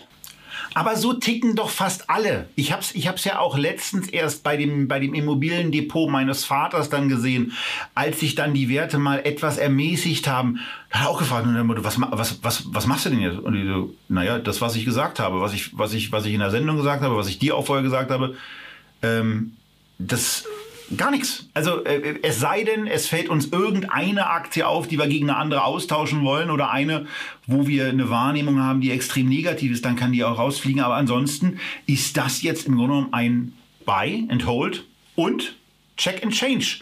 Portfolio, wo die 100.000 eben drin liegen. Und ich, ich merke es eben immer wieder daran, dass Anleger ähm, dann Ziele in, in Gesprächen äh, verstehen, aber ja, sage ich eben auch, auch mein Vater ist nicht frei davon, sich dann von irgendwelchen externen Stimmungen und von Schwankungen dann kurz nervös machen zu lassen. Und dann muss im Wesentlichen etwas kommen, was wir hier auch schon verschiedene Male hatten, wo man einfach sagen muss, ganz ruhig bleiben. Ganz ruhig bleiben. Das Depot ist sauber aufgestellt, deine Gesamtvermögensstruktur ist sauber aufgestellt. Das ist zumindest etwas, was ich vernünftig beurteilen kann. Und damit ähm, spricht nichts dagegen, dass du einfach äh, ruhig schläfst, deine Spaziergänge machst, dich auf deine Massageliege im Fall meines Vaters knallst und äh, das Leben genießt und nichts anderes. Darum geht's du hast gesagt, ruhig, das Depot ist gut aufgestellt. Du hast am Anfang das schon erwähnt, ja, du hast ein ordentliches Fundament, ja, und das ist wichtig, damit man es auch so ruhig angehen kann. Wer einfach äh, 100% in High-Growth-Aktien hat, der braucht halt ein entsprechend dickes Nervenkostüm. Erinnert euch. Und 90%, 90%, Entschuldigung, Christian, dass ich da unterbreche, 90% wie Frank äh, in seinem eigenen Produkt investiert hat, seines liquiden Vermögens, da sage ich ganz ehrlich, das wäre mir persönlich, auch bei meiner eigenen, ähm, also bei einer so bei einer so auf Zuwachs angelegten Strategie wäre mir persönlich zu viel. Das äh, Wäre wär mir, wär mir auch so viele, aber es ist immer eine Frage von High Conviction, von Überzeugung. Ich finde das bei Asset Managern gut. Die Frage ist, ob man als Anleger wirklich in der Lage ist, das durchzuhalten. Denn das, was heute die High Growth Aktien sind, war vor 20 Jahren der Nasdaq. Und ich weise nochmal darauf hin, man kann auch diese beiden Verläufe ganz gut übereinander legen. Also Cathy Wood, High Growth äh, in, den, in den letzten zwölf Monaten und der Nasdaq von März 2000 bis äh, März 2001. Das geht relativ identisch. Und ähm, ja, wir haben jetzt 50% Rücksetzer gesehen in den High-Growth-Aktien, aber niemand, niemand, niemand, äh, äh, auch Frank Thelen nicht, kann uns äh, die Sicherheit geben, dass es das war, sondern damals haben wir über 80% Minus gesehen und auch da ist dann noch einiges zu gehen. Und wer das nicht will, der sollte vielleicht spätestens jetzt, und wir haben ja immer wieder dazu aufgerufen, ähm, auch dieses Thema nicht nur Dachstuhl, sondern erstmal solides Fundament äh, legen, will heißen, erstmal breit gestreut investieren, erstmal ein Basisinvestment und dann gucken, okay, was kann ich da jetzt noch Cooles obendrauf machen, um meine persönlichen Präferenzen irgendwie darzustellen. Und gerade weil wir mal davon ausgehen, dass durch Frank heute der eine oder andere unsere Sendung guckt oder unseren Podcast hört, der zum ersten Mal dabei ist, wollen wir als Gegenpol nochmal zu diesem Thema Fundament euch zwei Produkte vorstellen und für alle anderen natürlich quasi auch bei diesen ETFs nochmal ein Buy and Hold und Check und Change machen. Ja, und es fängt mit dem Produkt an oder mit dem Index. Bei dem Produkt wäre es vielleicht ein bisschen übertrieben. Wir fangen aber mit dem Index an, der bei deutschen Anlegern in den letzten Jahren den meisten Run ausgelöst hat, in den meisten Sparplänen, auch in den meisten neu angelegten Depots eine sehr, sehr wichtige, wenn nicht sogar elementare Rolle spielt. Und nein, es ist kein Home Bias. Es ist nicht der deutsche Aktienindex. Es ist nicht etwas auf Europa fokussiertes, sondern es ist die ganze, die ganze Welt.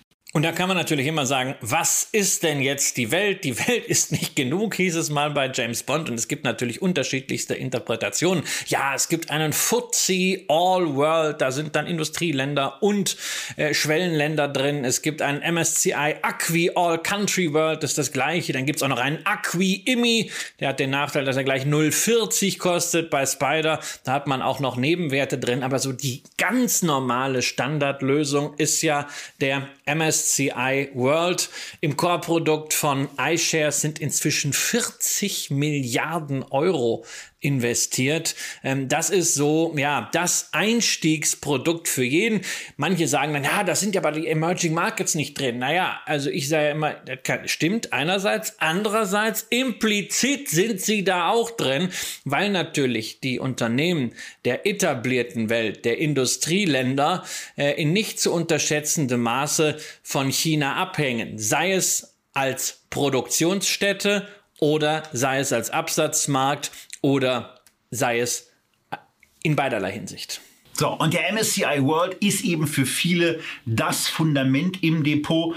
Ich sag ganz ehrlich, ähm, äh, meins wäre es nicht, auch nicht, wenn ich anfangen würde. Aber gucken wir uns zumindest erstmal aus einer neutralen Perspektive das Ganze an. Wir haben ein sehr preiswertes Produkt hier, 0,2% TER. Wen übrigens billigere ETFs empfehlen. Mensch, Christian, wir haben da mal eine tolle Sendung zu gemacht.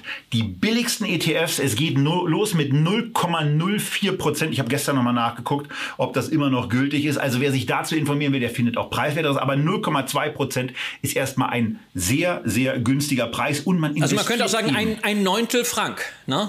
Frank ist ja bei 1,8 Prozent. Dann haben wir hier ein, ja. ein Neuntel Frank. Ähm, aber es entscheidet ja auch jetzt äh, kein, kein Research-Team. Und Frank, äh, der Fonds ist ja auch ein bisschen größer als der von Frank. Und Frank hat ja auch angekündigt, na, vielleicht äh, ähm, kann auch die Fee dann sukzessive degressiv werden. Aber momentan muss, das muss man immer wieder sagen, ich, mich begeistert das. 1500 Aktien sind in dem Ding drin.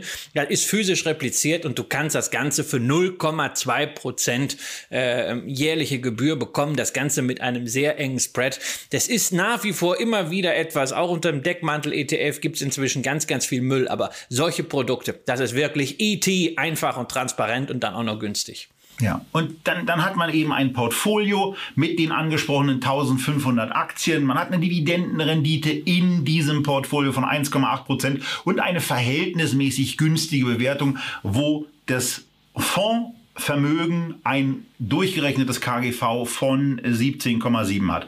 Und ansonsten kann man natürlich, wenn man die Unterlagen hat, weil man beispielsweise rechts rangefahren ist, sehen, dass es auch bei einem solchen Produkt richtig in die Knochen gehen kann. Denn auch da, bei unserem Standardzeitraum ab 2008 war es auch da so, dass dieser ETF um knappe 50 Prozent eingebrochen ist und erst dann sich in die Höhen aufschwang, wo er auch mit ein paar Rückschlägen ähm, immer weiter gestiegen ist und jetzt aus 100 Euro, die Anfang 2008 investiert wurden, eben 325 Euro gemacht hat.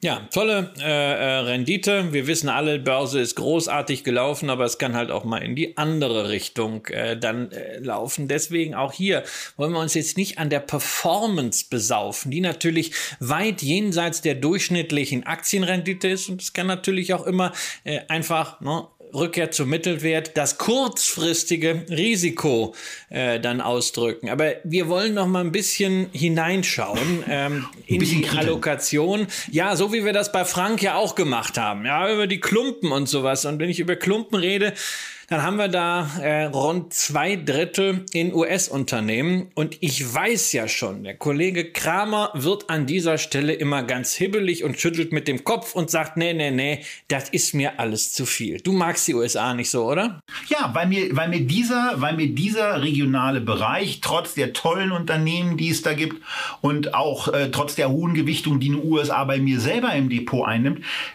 zwei Drittel in US-amerikanischen Unternehmen zu haben, ist mir persönlich zu viel. Insbesondere wenn ich dann sehe, was so an zweiter, an dritter, an vierter, an fünfter Stelle kommt, dass da so ein Japan mit lächerlichen 6,4 Prozent mit dabei ist, ein Großbritannien mit, okay, das, da bin ich gar nicht so kritisch, 4,3 Prozent, aber Kanada, Frankreich, in Deutschland sehe ich da, also das ist, das ist mir an der Stelle eben einfach nichts. Ähm, und wenn ich, wenn ich eine starke US-Gewichtung haben will, dann nochmal der Hinweis, äh, die billigsten ETFs, das sind vor allen Dingen zwei US-Produkte und die kriegt ihr im Zweifelsfall, wenn ihr USA günstig haben wollt, die kriegt ihr für 0,04 und in der S&P-Variante glaube ich auch einmal sogar für 0,05 Prozent. Also da könnt ihr sogar noch mal Gebühren sparen und euch selber anders aufstellen. Aber ähm, mein Produkt wäre es auf keinen Fall der MSCI World und ähm, naja, es gibt ja noch was anderes, was ein bisschen stört. Und damit gehen wir mal weiter zu den 18 Prozent, Christian, der Top 10 Aktien, äh, die ja, hier drin sind. Nee, ich, nee, nee, nee, ich muss doch mal, Nee, nee, nee, ich muss nochmal zurück. Ja, Okay. nee, weil du mit, mit, deinem, mit deinem US-Rent, ja, ich wage ja zu bezweifeln, dass die zwei Drittel ein USA-Anteil sind. Ja, und da ist nämlich Ja, insbesondere, insbesondere, wenn du dir jetzt mal diese fünf großen Positionen anguckst. Also Apple. Wo die Umsätze herkommen, Mi meinst du? Microsoft, äh, Alphabet, Amazon, äh, Tesla. Ich meine, das sind doch keine US-Unternehmen. Das sind Weltfirmen. Das kannst du auch fortsetzen, wenn du dann weiter runter gehst. So Klar. Johnson Johnson, 3M. Das sind alles Firmen, die mal in den USA gegründet wurden, die in den USA ihren Heimatmarkt haben und von dort aus mit ihren Produkten und Dienstleistungen die Welt erobert haben und eindecken. Die USA haben einen riesen Vorteil. Die Unternehmen, die dort ansässig sind, die haben einen homogenen Heimatmarkt mit 320 Millionen äh, Konsumenten. Das hast du in Europa nicht. Deswegen entstehen in den USA eben auch große Unternehmen. Du hast hier in Europa als größten einzelnen Markt Deutschland mit 80 Millionen. Wenn du ein deutsches Unternehmen bist, du hast einen tollen Service und du willst das jetzt pasportieren nach Frankreich, da kannst du nicht sagen, naja, ist ja gleich, ist ja Europäische Union. Erstens hast du die Sprachbarriere, zweitens hast du Mentalitätsbarriere und drittens hast du dann auch noch wieder unterschiedliche äh, Regulierung, unterschiedliche Gesetze, weshalb es viel schwieriger ist, aus Europa heraus etwas aufzubauen, als aus den USA. Und insofern kann ich dieses Thema USA-Klumpen gar nicht so nachvollziehen. Mir macht ein anderer Klumpen viel mehr Sorge und das ist der, ich nenne ihn jetzt mal äh, Amata-Klumpen. Ja, die ersten fünf Werte, Apple, Microsoft, Amazon, äh, Tesla und Alphabet, haben hier 14,8 Prozent. Das ist dasselbe Gewicht wie vier ganze weltweite Sektoren haben. Immobilien, Versorger, Energie und Grundstoffe, also Chemie und äh, Rohstoffe. Zusammen, diese vier Sektoren kommen auch auf 14,7 Prozent. Oder um das noch mehr zuzuspitzen, Apple. Apple hat 4,8 Prozent. Ein einziges Unternehmen ist damit größer als der gesamte Immobilienanteil, als der gesamte Versorgeranteil, als der gesamte Energieanteil und der gesamte Materialsanteil in diesem Index jeweils für sich genommen. Apple mehr wert als die gesamte börsennotierte Chemie- und Rohstoffbergbauwirtschaft. Das ist mal eine Riesenansage und das ist der Klumpen, bei dem meiner Ansicht nach am ehesten gar, äh, Kritik am MSCI angebracht ist. Ja, und äh, dann kommt übrigens noch dazu, dass dieses, diese Amata-Klumpen äh, im Grunde genommen der zweitgrößte Sektor in diesem ETF ist. Und ähm, ja, das sind eben Punkte, starke Kapitalisierungsgewichte. Mir, mich stört der regionale Anteil eben, äh, wo ich ein Problem mit habe.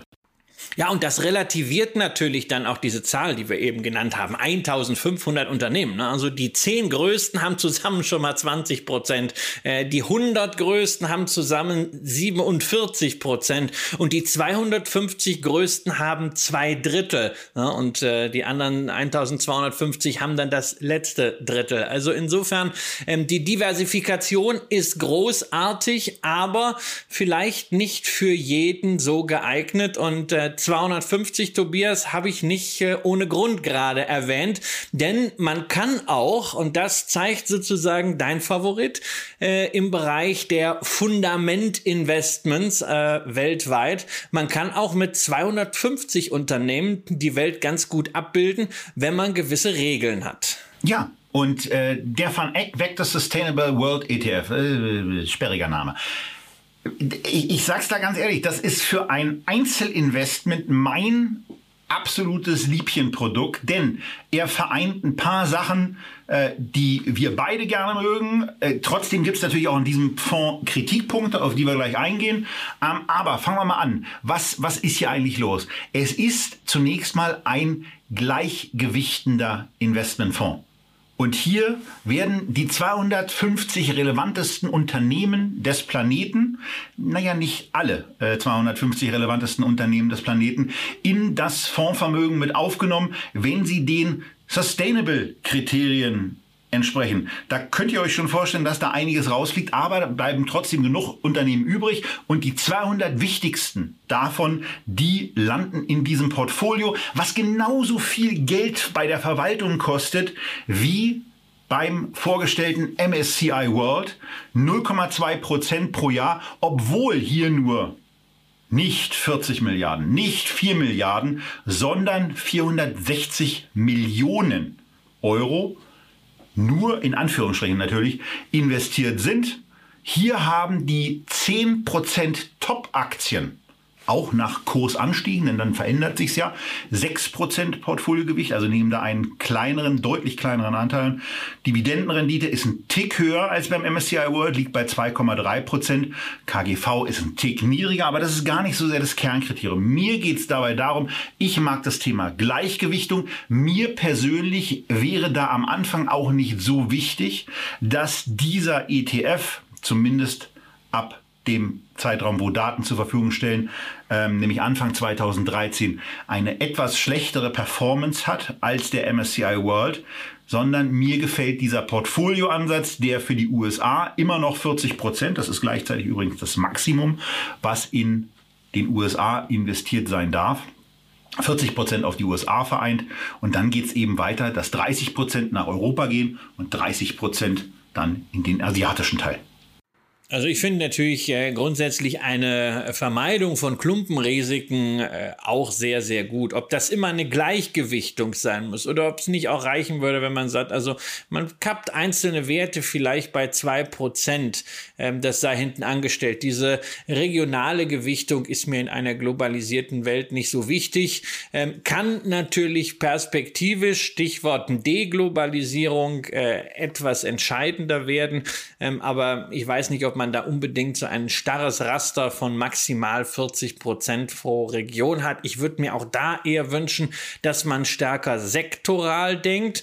Ähm, immerhin, wir haben hier deutlich breitere äh, Streuung bei den Sektoren mit einem etwas anderen Schwergewicht. Es gibt eben halt zahlenmäßig sehr, sehr viele Finanzunternehmen, die sind in Summe nicht so groß wie eine Apple oder eine Microsoft, aber da wir hier eine Gleichgewichtung haben, ist der Finanzbereich ähm, quasi in allen Regionen ja sehr stark, hier noch stärker gewichtet als äh, IT. Und was die Performance angeht, also da muss ich selbst sagen, ähm, das wäre für mich jetzt kein Kritikpunkt. Ähm, das ist äh, 2013 in den Niederlanden auf, das, äh, auf den Markt gekommen. In Deutschland ähm, kam die Einlistung dieses europäisch strukturierten, dieses USITS ETF. Frank hatte den Terminus auch schon erwähnt, äh, kam das ein bisschen äh, später, aber wir haben seitdem 145 Prozent plus zu Buche stehen in Euro. Beim MSCI ETF sind es dann 165 Prozent. Okay, 20 Prozent, die fehlen. Aber wir wollen ja nicht vergessen, wir Amata. haben gar nicht, genau, Amata. Wir haben eben nicht diesen Klumpen, ähm, der halt in den letzten Jahren so richtig Gas gegeben hat im MSCI World und noch viel mehr im S&P 500. Und dafür ist das Ergebnis äh, natürlich gut. Was mich einfach daran stört, ist, dass man mir paar Ordre de Mufti äh, vorgibt, ich muss jetzt, wenn ich global gleichgewichtet investieren will, ein solches nachhaltiges Produkt nehmen, das nicht nur diese bekannten Ausschlusskriterien hat, ne? Alkohol, Tierversuche, ähm, Waffen, Glücksspiel, Porno, äh, Tabak, äh, Kernkraft, wo, wo ja gerade das große Problem ist in der Taxonomie, sondern was dann auch noch so einen Best-in-Class-Ansatz hat. Ähm, und da fehlt mir eigentlich äh, zu viel, beziehungsweise ich möchte nicht gezwungen sein, das zu machen, sondern möchte die freie Entscheidung haben. Aber das ist wirklich abenteuerlich in dieser ETF-Szenerie. Es gibt über 1900 ETFs, die bei Scalable handelbar sind. Diese Woche kam von Wisdom Tree ein New Economy Real Estate ETF. Äh, wenn euch der interessiert, schreibt das mal in die Kommentare. Ähm, also ganz, ganz spezielles Zeug. Ne? Äh, vietnamesische Wasserbüffel, wie der Finanzvisier immer sagte. Aber bei so einer ganz simplen Sache wie weltweit gleichgewichtet investieren. Gibt es ein einziges Produkt von Van Eck, liebe ETF-Emittenten. Das kann doch nicht euer Ernst sein. Ja, ähm, und das ist eine vollkommen berechtigte Kritik an dieser Branche, äh, wo man das Gefühl hat, äh, wenn auf einmal äh, Nagelstudios für Hunde aktuell werden, gibt es darauf ein ETF. Ähm, aber für sowas, was gerade für den breiten Charakter auch eine wirksame Alternative darstellen würde, was im Übrigen auch sehr gut aufgrund des Datenmaterials zurückrechenbar ist. Dafür gibt's nichts und ähm, das, ist, das ist schon ein Stück weit enttäuschend. Denn man muss ja auch sagen, diesen Sustainable-Ansatz, den hatte ich mir gar nicht ausgesucht, sondern ihr erinnert euch vielleicht auch an die Umbucherei seiner Zeit, die wir hier ja im Echtgeld TV-Konto auch live mitverfolgt haben. Das war ja eine Entscheidung von Van Eck. Die haben nämlich gesagt, wir hatten, sie hatten ein Produkt äh, sustainable und eins, äh, naja, äh, nicht so sustainable. Und da haben sie dann gesagt, die legen wir jetzt mal zusammen und ähm, gehen dann nur noch auf Sustainable. Ähm, bei mir ist es eben so, bei, dass, ich, dass ich sage, ein Weltansatz mit einem, mit einem 250er Portfolio, einer Gleichgewichtung, das finde ich toll. Ich stimme Christian ausdrücklich zu, als jemand, der euch ja hier auch regelmäßig ähm, darauf aufmerksam macht, dass Tabakaktien in den letzten Jahren aus seiner Sicht eine ganz gute Investmentmöglichkeit gewesen sind. Ähm, dass ich auch nicht an jeder Stelle sustainable investiere, wie auch mein Gazprom-Investment ja zum Ausdruck bringt.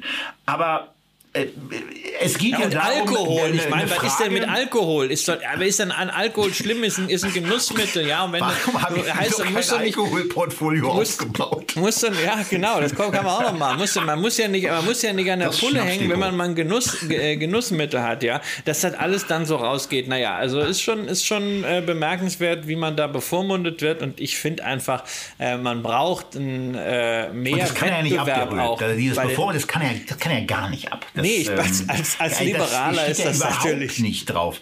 Das nee. ist übrigens auch gelegentlich so, wenn man durch Berlin geht und dann sind irgendwelche Merkmale, das steht da auch gar nicht drauf.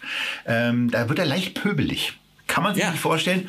Kann ich aber sagen, ist so. Wirklich. Ja, genau. Ist, ist so. Und deswegen, also ich muss wirklich sagen, das Produkt hat viel Gutes, der MSCI World hat ja. für mich auch viel Gutes, aber ich tue mich natürlich immer sehr schwer zu sagen, also das ist jetzt das eine Produkt, ja. Wir sind da auch ähm, weg von, das muss man ja auch mal ganz klar sagen. Wir können ist, uns das auch nicht mehr vorstellen, in ein, in, in ausschließlich nein. ein Produkt zu investieren. Und man muss es ja auch nicht mehr. Es war ja lange Zeit so mit Mindestprovision und sonst was, aber wenn du eine Flatrate hast oder für einen Sparplan gar nichts zahlst, ja, dann kannst du ja eben auch in zwei oder drei Produkte investieren äh, und kannst dir und damit ein Portfolio besser zusammenstellen. stellen. Und du kannst ja auch sagen, okay, man nimmt sich einen S&P gleichgewichteten äh, äh, Stocks gleichgewichtet äh, und packt da ein bisschen Emerging Markets oder Asia mit dazu, ja, oder äh, ne, also man hat man hat da alle Möglichkeiten. Oder man sagt halt, okay, die Basis muss ja nicht unbedingt ein ETF sein. Die Basis kann ja auch ein aktiver Fonds sein, der sehr breit ist oder die Basis kann ja auch eine Aktie sein. Eine Aktie,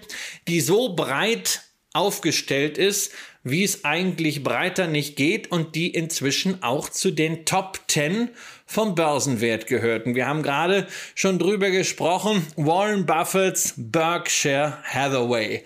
Ähm, das ist sozusagen die Aktienaktie. Da ist alles drin. Jetzt kann man auch wieder sagen, ja, da ist aber äh, sehr viel Amerika drin, natürlich, aber da stecken natürlich auch wieder die Unternehmen drin aus allen möglichen Bereichen, die weltweit aktiv sind. Und das gilt für alle Sparten, sowohl für den großen Klumpen des Apple-Engagements, als auch für die Finanzsparte, die ja die kontinuierlichen Cashflows hat, als auch für all das, was so an kleinen Beteiligungen drin steckt. Einzig und allein die Eisenbahnsparte. Die ist wirklich nordamerikanisch. Burlington North Santa Fe zusammen mit Finanzen und Apple, ja, laut Warren Buffett der Kern von Berkshire Hathaway. Ja, und wer, also ich kann es immer nur wieder sagen, wer zu Warren Buffett mehr lesen und mehr erfahren will, der schlägt nicht beim Schneeball nach, sondern der gibt in seinem Browser einfach mal ein. Gisela, Bauer, Buffett und kommt dort auf eine herausragende Biografie, die nicht die Längen des Schneeballs hat und äh, die auch noch ein bisschen aktueller ist und die aus einer, aus einer interessanteren Perspektive das Ganze beschreibt. Äh, auch von einer Person, die Warren Buffett seit äh, mehreren Jahrzehnten kennt, begleitet, äh, sehr von ihm beeindruckt ist und wer darüber mehr erfahren will, gerade jetzt auch im Vorfeld, äh, wo bald wieder sein Annual Letter erscheint, im Vorfeld der Hauptversammlung, die Ende April in Omaha stattfindet, ähm, der tut gut daran, sich das als Buch oder als Hörbuch mal zu Gemüte zu führen. Und über ein halbes Jahrhundert Wirtschaftsgeschichte und auch Börsengeschichte aus der Feder einer deutschen Autorin und der Perspektive des größten lebenden Investors zu erfahren. Und ich will noch mal zwei äh, Themen speziell, äh, was äh, Warren Buffett und, und Berkshire Hathaway angeht, die häufig so als Kritikpunkte vorgetragen werden, äh, ansprechen. Das erste ist ja, dass man sagt, na also Berkshire Hathaway, da kann ich ja gleich Apple kaufen, denn äh, da sind ja äh, 44, 45 Prozent Apple im Portfolio. Das stimmt. Der Anteil dieser äh, Mitte des äh, letzten Jahrzehnts gekauften Position ist inzwischen gemessen an den börsennotierten Beteiligungen deutlich über 40, manchmal knapp an die 50 Prozent. Aber es gibt halt noch viel mehr als die börsennotierten Beteiligungen. Und wenn man dieses Apple-Paket, ähm, was heute so ungefähr 160 Milliarden schwer ist, ne? 160 Milliarden äh, schwer, äh, das sind irgendwie 5, irgendwas Prozent von Apple. Wenn man das mal auf die Marktkapitalisierung von Warren Buffetts Berkshire Hathaway insgesamt bezieht, dann sinkt der Anteil Anteil auf nur in Anführungszeichen noch 22 Prozent. Und dann darf man natürlich nicht vergessen, dass Berkshire Hathaway sehr, sehr, sehr viele Cashflows generiert, insbesondere aus dem Finanzen- und aus dem Infrastrukturgeschäft. Und der Anteil von Apple an diesen Cashflows ist also noch geringer. Das ist das eine Thema. Und das andere ist, dass viele sagen, na ja, also grundsätzlich ist das ja ganz cool, was der Buffett da gemacht hat, aber der ist ja schon so alt und der wird natürlich auch nicht ewig leben, beziehungsweise vielleicht hört der auch irgendwann auf, also wenn er 100 ist und, und äh, ne, das kann, kann ja sein. Ich, erstens glaube ich es auch nicht, aber am Ende ist alles endlich. Ne? Und äh, nur da würde ich natürlich immer auch darauf verweisen, ähm, was Frank in seinem Fonds stehen hat, nämlich DNA, äh, das ist nicht nur irgendwie ein Buzzword, sondern das ist etwas, was Unternehmen auch haben können. Und äh, ich bin felsenfest überzeugt, auch durch die Wahl der Nachfolger und die Art und Weise, wie sie eingearbeitet wurden. Berkshire Hathaway hat eine DNA und diese DNA wird überdauern. Ja, und man sieht ja beispielsweise auch an der jetzt bekannt gewordenen Beteiligung in Activation Blizzard, ich hoffe, ich habe das richtig ausgesprochen. Ich wage es ein bisschen zu bezweifeln. Aber ihr wisst, welche Aktie ich meine, jetzt gerade von, äh, jetzt gerade von Microsoft übernommen werden soll, dass er da sagt, oh, den Schnapper, ähm, auch zum Übernahmepreis, den nimmt er mal mit, denn die Aktie notiert ja unterhalb des Übernahmeangebots, auch wegen der noch nicht ganz sicheren äh, Beseitigung der regulatorischen Probleme.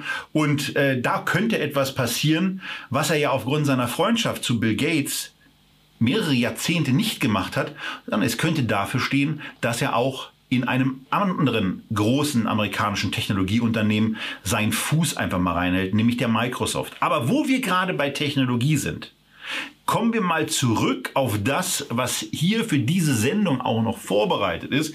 Und da könnt ihr, wenn ihr das Video seht, eben in der Grafik sehen, dass die Berkshire zwar das Element dieser Grafik ist, aber die beginnt eben erst ab Ende 2014. Und das natürlich nicht deswegen, weil es die Aktie erst seitdem gibt. Das geht ein paar Jahrzehnte weiter zurück, auch mit einem sehr, sehr beeindruckenden Chart.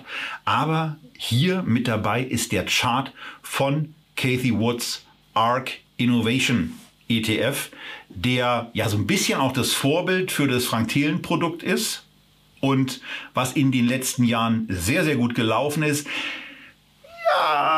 bis zum 16.02. Und zwar bis zum 16.02. vor genau einem Jahr dem 16.02.21. Ja, dann ging es dann ging's eben entsprechend äh, runter. What goes up must come down.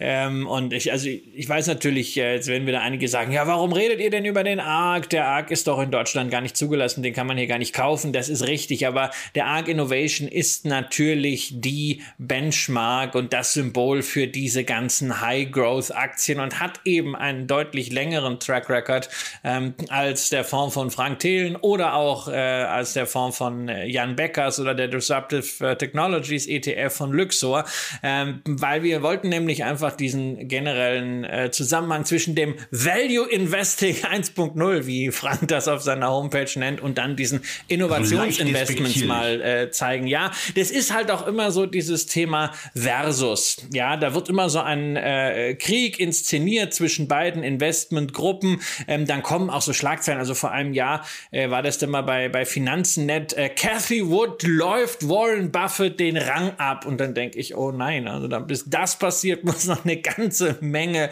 Wasser den Rhein runtergehen. Deswegen haben wir sie hier mal nebeneinander laufen lassen. Und ja, in der Tat, seit dem Start von äh, ähm, vom ARC Innovation äh, ist äh, der Fonds von Cathy Wood mit plus 250 Prozent seit August, zweit, äh, seit Oktober 2014 ähm, deutlich besser als Warren Buffett mit 125 Prozent plus. Aber es sind eben zwei unterschiedliche Investmentphilosophien. Hier sehr stark Cashflow und Value bezogen bei Buffett, dort komplett auf Wachstum gepolt und exponentielle Zuwächse, wie Frank das gezeigt gezeichnet. Und das muss sich eigentlich nicht ausschließen, sondern das kann man im Depot sehr gut verbinden, so wie ein Haus eben auch ein solides Fundament, ein Erdgeschoss und ein erstes OG hat und dann kannst du anschließend hingehen, den äh, Dachstuhl auszubauen. So kann man auch eine gute Basis legen und dann High Growth oben drauf setzen. Und wie das funktioniert, wollen wir uns euch abschließend nochmal zeigen,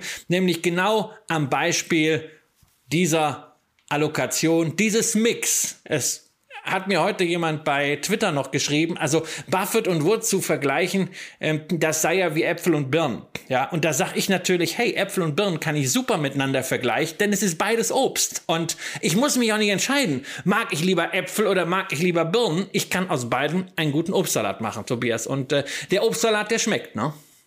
Genau. Und es geht genau vor allen Dingen darum, dieses, dieses Gegen und dieses nach dem Motto wäre nicht das und so weiter und dieses äh, diese Ausschließeritis, weil es den einen Investmentansatz gibt, äh, den anderen vollkommen zu vernachlässigen. Nee, die Frau meines DZB-Chefredakteurs hat dazu einen Satz geprägt. Immer und.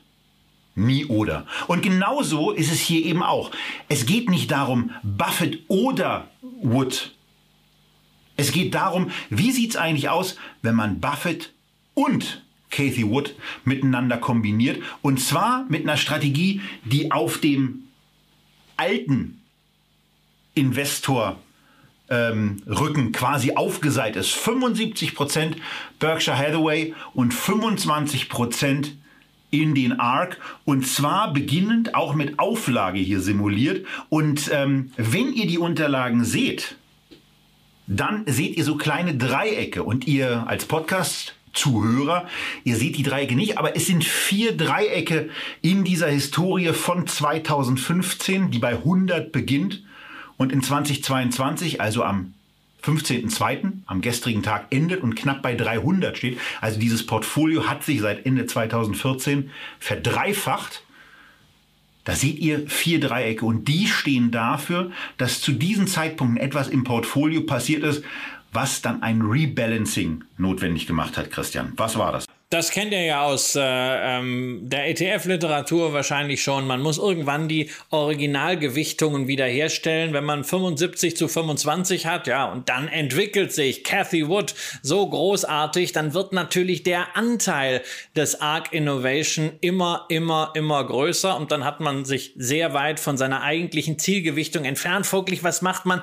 Antizyklisch ab einem gewissen Maß setzt man dann das wieder auf 75 70 zu 25 zurück. Das heißt dann im Falle, dass der ARC, so wie es dreimal der Fall war, richtig davongespurtet ist, man verkauft ein bisschen ARC und schichtet das um in Berkshire Hathaway, hat also vom gut gelaufenen Mal ein paar Gewinne mitgenommen und dann reinvestiert auf der anderen Seite. Ähm, genau das ist dreimal vorgekommen. Zum letzten Mal natürlich äh, in dieser Wahnsinnshosse vor einem Jahr und äh, es ging auch schon einmal in die andere Richtung, nämlich äh, im Dezember war dann der äh, Anteil des ARC so deutlich geschmolzen, dass wir hier ein Rebalancing gemacht haben und unsere Marke hierbei in dieser Simulation sind 10%. Das heißt also, wenn Berkshire Hathaway 85% hat oder 65% Abweichung, äh, 10 Prozentpunkte, dann wird sofort rebalanced. Und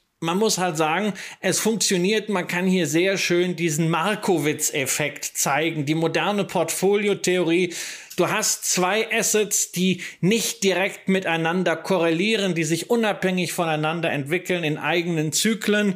Ähm, und du kannst durch Beimischung eines riskanten Assets und äh, dass der arg riskant ist, das wollen wir äh, überhaupt nicht leugnen. Das gilt wir auch können genauso. für die Videozuschauer nochmal die Grafik einblenden. Genau, Frank hat das auch gesagt. Dieser Absturz, 50 Prozent in zwölf Monaten, ähm, kannst du, wenn die Korrelation eben nicht da ist, kannst du damit eine Überrendite erzielen, ohne dass du mehr Risiko hast. Und genau das passiert hier. Ähm, du hast eben bei, bei der Berkshire Hathaway haben wir es eben erwähnt. 125 Prozent plus. Wenn du den ARC mit 75, 25 dann beimischt, hast du 184 Prozent. Mehr Rendite heißt aber nicht zwangsläufig mehr Risiko, sondern Volatilität ist 19,3 genauso wie bei Berkshire Hathaway in US-Dollar. Und der stärkste Rückgang war eben auch 30 Prozent, genauso wie bei Berkshire Hathaway, während ARK, ne, also nur mal die Zahlen zu nennen, Maximum Drawdown 60 Prozent und äh, der, die Volatilität 32,5. Das nur als Plädoyer dafür, ähm, nicht unbedingt so durch die Welt zu laufen, nicht immer versus, sondern auch mal unzuprüfen, wobei natürlich eines gegeben sein muss, nämlich, dass ihr diese beiden Stile in eurem Portfolio durch glaubwürdige Vertreter, mit denen ihr euch identifizieren könnt, entsprechend repräsentiert habt. Beim einen ist es Berkshire Hathaway, beim anderen der MSCI World, beim wieder anderen ein Equity, äh, ähm, Equal Weight oder vielleicht noch was anderes, mehr Europa, mehr Asien und das gleiche gilt natürlich auch auf der High-Growth-Schiene. Für den einen ist Frank Thelen der Glaubwürdige, um das zu verkörpern. Für den nächsten vielleicht Jan Beckers oder Stefan Waldhauser mit seinem äh, Hightech-Investing Wikifolio. Oder natürlich, so wie ich das dann mache, ähm, warum soll ich mich dem Risiko aussetzen, nur einen einzigen Manager dafür zu nehmen? Ich kann natürlich auch da breiter streuen. Ich persönlich würde immer dazu raten. Von daher ist es dann eben, wie Kerstin sagt, immer und. Nie oder nie ausschließeritis. Und das war die heutige Ausgabe von Echtgeld TV. Neben dem Leitspruch von Kerstin war mit dabei Warren Buffett. Mit dabei war Kathy Woods, nicht in Person, aber dafür hatten wir mit dabei Frank Thelen in einer 36-minütigen Interviewversion zu seinem Tanix DNA Fund mit den entsprechenden Bemerkungen, die wir noch gemacht hatten. Und wir haben euch zwei tolle ETF-Produkte gezeigt, wo ihr, wenn es dann eben doch nur in Anführungsstrichen ein Investmentprodukt sein soll, eine Wahl habt. Wichtig dabei ist vor allen Dingen, fangt an. Am liebsten aus unserer Sicht bei Scalable, aber fangt an mit dem Wertpapiersparen. Und ob es jetzt in den MSCI World oder in so etwas wie den Van Enck packt. Oder ihr sagt, ich nehme einfach beide. Oder ihr nochmal andere Sendungen guckt und was ganz anderes macht. Fangt vor allen Dingen an, startet mit dem Investieren und schaltet dann beim nächsten Mal wieder ein, wenn es heißt Echtgeld TV aus Berlin. Das war's für heute. Tschüss.